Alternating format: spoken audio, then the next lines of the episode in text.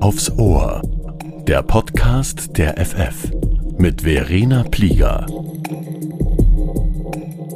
Liebe FF-Hörerinnen und FF-Hörer, herzlich willkommen zu dieser ersten Ausgabe des neuen FF-Podcasts, hier direkt aus den Redaktionsräumen der FF. Ja, die FF, die gibt es nun auch zu hören. An jedem Donnerstag liefern wir Analysen, Hintergründe und Interviews zu aktuellen Themen aus Politik, Wirtschaft, Gesellschaft und Kultur. Und in Folge Nummer eins geht es um Arno und die Fratelli. So jedenfalls lautet der Titel der heute erschienenen FF. Es ist die erste Ausgabe des Jahres 2024 und auf dem Cover sehen wir einen ernst reinschauenden Landeshauptmann. Im Hintergrund wird er flankiert von drei düsteren Gestalten. Man könnte sie als Geister interpretieren, genauso wie als Gespenster. Die Frage ist, was treibt Arno Kompatscher, was treibt die Südtiroler Volkspartei an zu diesem Pakt mit dem Teufel? Gemeint ist natürlich die Rechtskoalition mit Fratelli d'Italia, der Lega und den Freiheitlichen. Und genau darüber habe ich mit der FF-Chefredakteur Georg Mayer gesprochen. Er hat dazu für die aktuelle FF-Titelgeschichte recherchiert. Lieber Georg, ein erster Entwurf des Vertrags hätte eigentlich vor Weihnachten bereitstehen sollen. Nun soll der Koalitionstext erst Ende dieser Woche stehen. Gemeinsam mit Karl Hinterwallner und mit Alexander von Gerven habt ihr über die Weihnachtsfeiertage dazu recherchiert. Warum zieht sich denn die Bildung der Landesregierung so sehr in die Länge? Ach, ich glaube, es gibt einfach viele Themen und viele Gruppen, äh, die miteinander beraten. Und äh, ich glaube, eine Koalitionsverhandlung ist nicht so einfach, äh, wie die Unterhändler das darstellen wollten. Es gibt wahrscheinlich immer wieder Streit und Konflikte, die gilt es zu lösen. Man muss nur daran erinnern, dass beim letzten Mal äh, die Koalitionsregierung auch erst Mitte Jänner fertig war. Ist der Weg zur Koalition also steiniger als erwartet? Ich glaube nicht, was die Themen angeht. Ich glaube, da wird man sich einigen. Steinig könnte jetzt die äh, Verteilung der Kompetenzen und der Posten werden, vor allem bei den Italienern, weil Angelo Gennacaro sicher darauf pochen wird, dass er Landesrat wird oder etwas dafür bekommt. Das heißt, wir werden am Ende von einer Elfer-Landesregierung sprechen? Davon gehe ich aus, weil nur dann zwei Italiener in der Landesregierung vertreten sein werden. Das heißt aber auch, dass eine Regierung mit elf Landesrätinnen und Landesräten allen Bedürfnissen und Zwängen nachkommen wird? Äh, das wird sie. Die SVP tut sich ja auch mit elf leichter, allen ähm, Kandidaten und Kandidatinnen einen Posten zu geben, also alle, die äh, auf einen Landesrat oder Landesrätin Spitzen unterzubringen. Und äh, sie hat natürlich den Vorteil, äh, dass die Italiener befriedigt werden. Also ich glaube, äh, eine Elfer Landesregierung ist, äh, davon ist auszugehen. Wobei die Opposition ja immer wieder die zu hohen Kosten einer Elferregierung in der Vergangenheit kritisiert hat. Zu Recht. Also wenn die Kompetenzen richtig verteilt sind und die Landesräte und Landesrätinnen arbeiten können, ist auch eine Elferregierung in Ordnung. Äh, ich glaube, die Politik darf etwas kosten. Aber äh, wenn die Landesräte und Landesrätinnen nichts weiterbringen, dann ist eine Elfer Landesregierung zu teuer, aber auch eine Achter oder Neuner Landesregierung. Wir sitzen ja hier in der FF-Redaktion quasi Tür an Tür zur Südtiroler Volkspartei. Wie ist denn die Stimmung bei unseren Nachbarn? Also ich finde, die Stimmung in SVP ist äh, äh, sehr eigenartig, äh, sehr intransparent. Also es haben einfach nur ganz wenige Menschen im Parteiausschuss darüber entschieden, was die äh, Zukunft des Landes sein wird. Also 41 äh, haben äh, dafür gestimmt, mit den Fratelli der Lega, den Freiheitlichen und der Lista Civica Verhandlungen aufzunehmen. Es gibt im Moment keine Diskussion in der Partei, ähm, was ihre Werte sind, was die Zukunft der Partei sein soll, wie man den Niedergang aufhalten will. Und es hat auch, und das finde ich eigentlich skandalös, überhaupt keine Diskussion darüber gegeben, warum man jetzt äh, die Fratelli d'Italia hoffähig machen, man diese Brandmauer gegen rechts und gegen Rechtsextreme einreißen will. Darüber hat die Partei überhaupt nicht diskutiert. Darüber gibt es zum Beispiel in Deutschland in der CDU eine ganz heftige Diskussion. Aber die Partei nimmt das eigentlich ziemlich gleichgültig hin. Interessant ist ja auch, dass Landeshauptmann Arno Kompatschow vor einem Jahr ungefähr diesem Magazin der FF ein Interview gegeben hat. Und in diesem Interview meinte er, dass er einer Koalition mit den Fratelli d'Italia noch kritisch gegenübersteht. Warum nicht mit den Fratelli?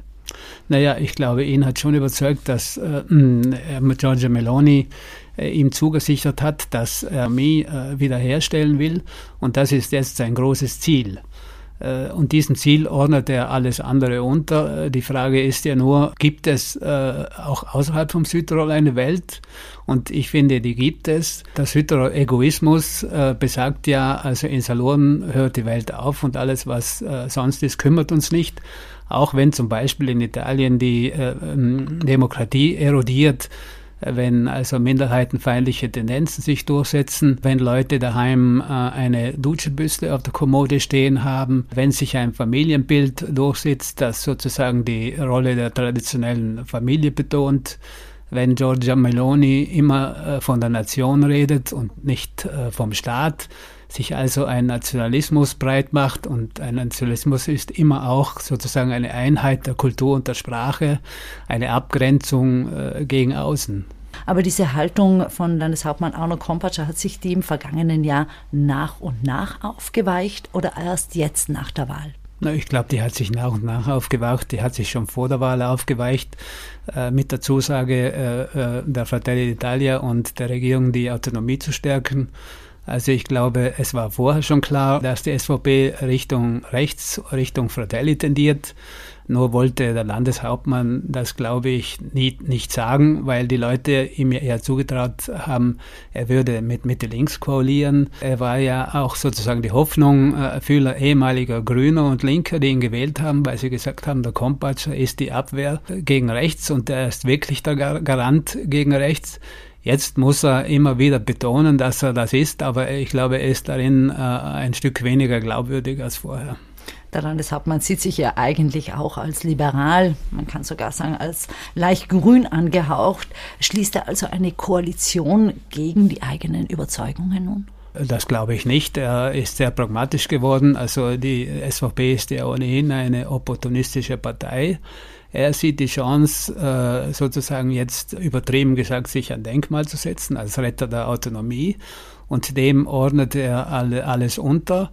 Und ich glaube, die SVP sieht auch, dass es mit diesen Koalitionspartnern leichter geht als etwa mit dem Team K oder gar den Grünen, die eigentlich eine sehr viel kompetentere Belegschaft haben, als es Fratelli, Lega oder die Freiheitlichen sind. Aber es ist ja auch ganz interessant, im Wahlkampf haben ja ganz andere Themen dominiert. Es ging um hohe Lebenshaltungskosten, es ging um niedrige Löhne, teure Wohnungen, lange Wartezeiten in der Sanität und plötzlich geht es, so hat man jedenfalls den Eindruck, nur noch um das Thema Autonomie. Wird die Autonomie so zum Alibi für die Rechtskoalition? Die Autonomie ist äh, ein guter Vorwand für die Rechtskoalition, aber sie ist äh, keine zukunftsfähige Alternative, glaube ich. Also die Autonomie ist wichtig, aber alles andere der Autonomie unterzuordnen, halte ich nicht für richtig. Es gibt sehr viele andere Themen. Es hätte sehr viele äh, andere Themen gegeben, die man hätte auf die To-Do-Liste setzen können, die man eigentlich vorrangig behandeln müsste, neben der Autonomie. Zum Beispiel? Also der Landeshauptmann oder die neue Landesregierung könnte sich ja auch ein Denkmal setzen, indem sie sagt, wir bauen in den nächsten fünf Jahren 4000 Wohnungen. Wäre das zum Beispiel mit dem Team K anstelle der Freiheitlichen besser gelungen? Ich glaube, mit dem Team K wäre eine zukunftsfähige Regierung gelungen. Eine Regierung, die nach vorne schaut und die nicht nach hinten schaut, allerdings mit einem starken Partner. So hat die SVB äh, sich die schwachen Partner ausgesucht, also die Partner bei der Wahl oder die nicht so gut abgeschnitten haben wie erwartet, wie die Fratelli d'Italia. Und mit dem Team K hätte sie starke Partner und fähige Leute an ihrer Seite gehabt und die Angst der SVB war eben, wenn äh, diese Partner gut arbeiten, dann verlieren wir bei der nächsten Mal noch mehr Stimmen an diese Partner. Es heißt ja auch immer, wer mit der SVP koaliert, der riskiert den politischen Untergang. Wird das auch dieses Mal so sein und welche Partei wird es denn am heftigsten treffen? Naja, ich glaube, die Freiheitlichen wird es sicher treffen, aber die Freiheitlichen sind jetzt schon schwach. Sie sind innerlich zerstritten. Sie wissen nicht mehr, wofür sie stehen. Womöglich werden sie sich sogar auflösen. Man weiß ja nicht, was will Andreas Leiter-Reber tun wird, äh, der neben Uli Meier im Landtag sitzt. Die Italiener hat man in der letzten Legislatur gesehen, sind ja durch die Koalition mit der SVP fast verschwunden. Also die Lega ist geschrumpft von vier Mandataren äh, auf einen. Das ist das Schicksal der Koalitionspartner der SVP, dass sie nahezu verschwinden und die SVP tut ja immer so, die werden wir schon packen, die können uns nichts anhaben, die müssen eine Präambel unterschreiben, damit sich mit mit uns äh, koalieren dürfen, was allein schon eine Demütigung ist eines Koalitionspartners. Deswegen riskieren auch die Italiener zu verschwinden. Allerdings glaube ich nicht, dass die Fratelli und die Lega mit diesem Personal so schwach sein werden äh, wie beim letzten Mal zumal ja auch jetzt die Regierung im Hintergrund steht und zumal mit bei den Fratelli mit Alessandro Ozzi ein Mann hinter Galateo steht, der eine gewisse Schärfe in der Argumentation hat und ein Einpeitscher ist. Äh, zuletzt haben ja viele Kulturschaffende gegen die Koalition äh, mit den Rechtsparteien protestiert. Viele Frauen, Sexualpädagogen, Biologen, Lehrpersonen. Es gab diese Bewegung No Excuses mit insgesamt drei Protestzügen durch Bozen. Wer fehlt, und das fällt auf, ist die Wirtschaft. Kommt der Wirtschaft diese Koalition recht? Naja, ich glaube, die Wirtschaft denkt wie die SVP, mit dieser Koalition werden wir schon zurechtkommen. Sie tendiert ja auch eher zu Steuererleichterungen der Wirtschaft, das Leben leicht zu machen.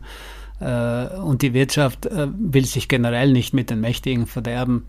Ich glaube, das äh, hat sie auch das letzte Mal nicht getan. Sie tut es sowieso nicht, was mich wundert, weil auch die Wirtschaft muss ja von Werten getragen sein und ich verstehe nicht, warum die Unternehmer, die sonst bei jeder Gelegenheit ihre Stimme erheben, bei dieser Gelegenheit völlig fehlen, also total still sind. Mhm. Kann die SVP, kann Landeshauptmann Arno Kompatscher noch zu einem Umdenken bewogen werden? Nein. Abschließend, Georg, wer den Leitartikel von Dolomiten-Chefredakteur Toni Ebner vom Samstag liest, der liest beinahe versöhnliche Töne über Landeshauptmann Arno Kompatscher heraus. Hat die Adesia das Feuer gegen den Landeshauptmann eingestellt? Naja, ich glaube, das ist jetzt die Regierung, die sich der These wünscht und herbeigesehnt hat. Also sie schreibt diese Regierung ja schon seit längerem herbei mit Meloni-Interviews, mit einem offenen Brief äh, den sie, von Meloni, den sie veröffentlicht hat. Und jetzt ist der Landeshauptmann wieder äh, gut angesehen äh, bei der Thesia weil er diese Koalition schmiedet, die der DSR sich schon lange wünscht. Lieber Georg, vielen herzlichen Dank für diese Einschätzung. Mehr über diesen steinigen Weg zur Koalition lesen Sie in unserer aktuellen FF-Titelgeschichte. Außerdem in dieser Ausgabe ein ausführliches Interview mit dem Moraltheologen Martin Lindner. Im Sommer hat der Vatikan seine Berufung als Dekan der Philosophisch-Theologischen Hochschule gestoppt. Mit meiner Kollegin Alexandra Aschbacher spricht er nun erstmals sehr offen über dieses Vatikan-Veto. Das war's für diese erste Woche. Ich danke Ihnen fürs Zuhören. Den nächsten FF-Podcast, den gibt es in einer Woche. Wie immer am Donnerstag, denn Donnerstag ist FF-Tag. Machen Sie es gut.